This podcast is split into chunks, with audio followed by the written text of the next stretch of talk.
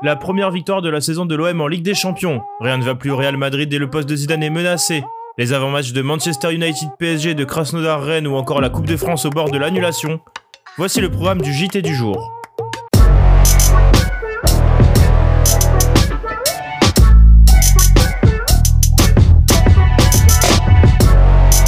Elle est là, enfin, la première victoire de la saison en Ligue des Champions pour l'Olympique de Marseille.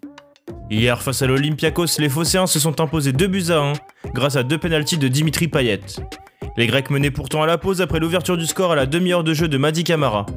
Mais dans le second acte, l'OM a saisi les deux opportunités offertes par les joueurs du Pirée pour mettre fin à leur série de 13 défaites consécutives en Ligue des Champions, dont 4 cette saison. Après la rencontre, Dimitri Payet, qui a inscrit ses deux premiers buts en Ligue des Champions, a évoqué ce soulagement de l'emporter enfin dans cette Coupe d'Europe.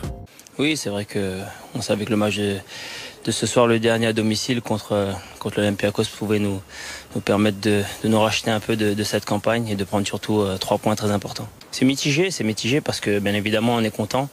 On met fin à une, à une série noire euh, qui était quand même assez longue. Le Real Madrid est au bord du précipice. Battu 2-0 par le Shakhtar Donetsk hier, la faute à des erreurs des défenseurs français Ferland Mendy et Raphaël Varane, le Real descend à la troisième place du groupe avec 7 points, tandis que leurs adversaires montent à la deuxième place avec le même nombre de points. Rien n'est toutefois joué dans ce groupe B ultra serré puisque toutes les équipes peuvent encore se qualifier, que ce soit le Real, le Shakhtar, le Borussia Mönchengladbach leader et même l'Inter qui ferme la marche. Mais plus que cette nouvelle défaite en Ligue des Champions, la deuxième, c'est la forme actuelle du Real et le jeu produit qui inquiète les observateurs. Ainsi, El Mundo affirme ces dernières heures que Florentino Pérez réfléchirait sérieusement à débarquer Zinedine Zidane de son poste d'entraîneur. Le média espagnol ajoute même que Zizou pourrait même ne plus être là avant le match de championnat contre l'Atlético de Madrid, programmé le 12 décembre prochain. Les noms de Mauricio Pochettino et de Raúl ont déjà fuité pour remplacer le technicien français, qui a remporté 3 Ligues des Champions dans la capitale espagnole, mais aussi la Liga la saison passée. Pour marquer, Zizou est plus que jamais remis en cause, même s'il a tenu à faire froid en conférence de presse. Je ne pense pas démissionner, nous avons eu des moments compliqués. C'est une mauvaise passe en termes de résultats, c'est la réalité, mais il faut continuer. Dans les autres rencontres de ce mardi, le Bayern a arraché un point sur la pelouse de l'Atlético Madrid malgré une équipe très remaniée. Les colchoneros ont dominé une bonne partie de la rencontre, emmenés par un immense Joao Félix, auteur de l'ouverture du score en première mi-temps. Thomas Müller, entré en cours de jeu, a égalisé sur penalty à un quart d'heure de la fin du match. L'Inter Milan de son côté s'est imposé 3 buts à 2 en Allemagne face à Gladbach, tandis que Porto et Manchester City se sont séparés sur un score nul et vierge. Liverpool de son côté a eu énormément de difficultés à se défaire de l'Ajax Amsterdam avec une victoire 1-0 et peut remercier le malheureux André Onana qui a commis une erreur sur sa ligne.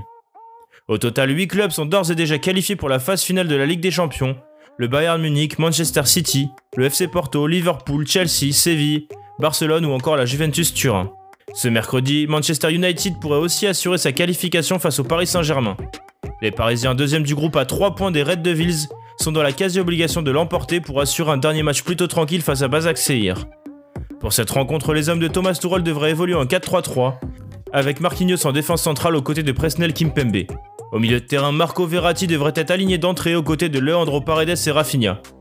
Enfin en attaque, le trio Di Maria, Mbappé, Neymar devrait être lancé dès le coup d'envoi. Côté Red Devils, Edinson Cavani est pressenti pour être titulaire, d'autant plus qu'Anthony Martial est incertain en raison d'une maladie. Derrière l'ancien parisien, trio de feu devrait être titularisé, Mason Greenwood, Bruno Fernandes et Marcus Rashford. A noter toutefois que la préparation du déplacement à Old Trafford a été assez tendue côté parisien. André Di Maria, mécontent du coaching de Thomas Tuchel ces dernières semaines, aurait eu une explication tendue avec le coach d'après l'équipe. Bref, l'ambiance n'est pas au beau fixe dans la capitale, mais un bon résultat ce soir pourrait raviver la flamme.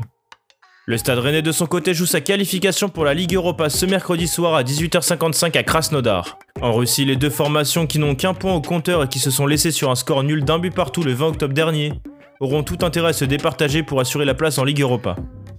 Pour cette rencontre, Julien Stéphane doit composer sans Serou Girassi, absent pendant plusieurs semaines, ni Daniele Rougani.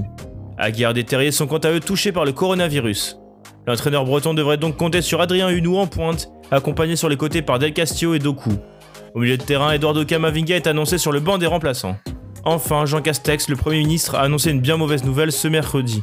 L'homme politique a clairement annoncé que la Coupe de France était morte au cours d'un entretien avec Jean-Jacques Bourdin sur RMC. Pas de, par exemple, de Coupe de France de football. Pas. Euh, elle est morte. Euh, elle est morte. Et on la soutient, on l'aide. Euh, oui, la Coupe de France est morte eh, cette année. Bah, Ben oui, oui, oui. Oui. Merci de nous avoir écoutés. N'hésitez pas à partager et à vous abonner pour de nouveaux podcasts. À bientôt sur Made in Foot.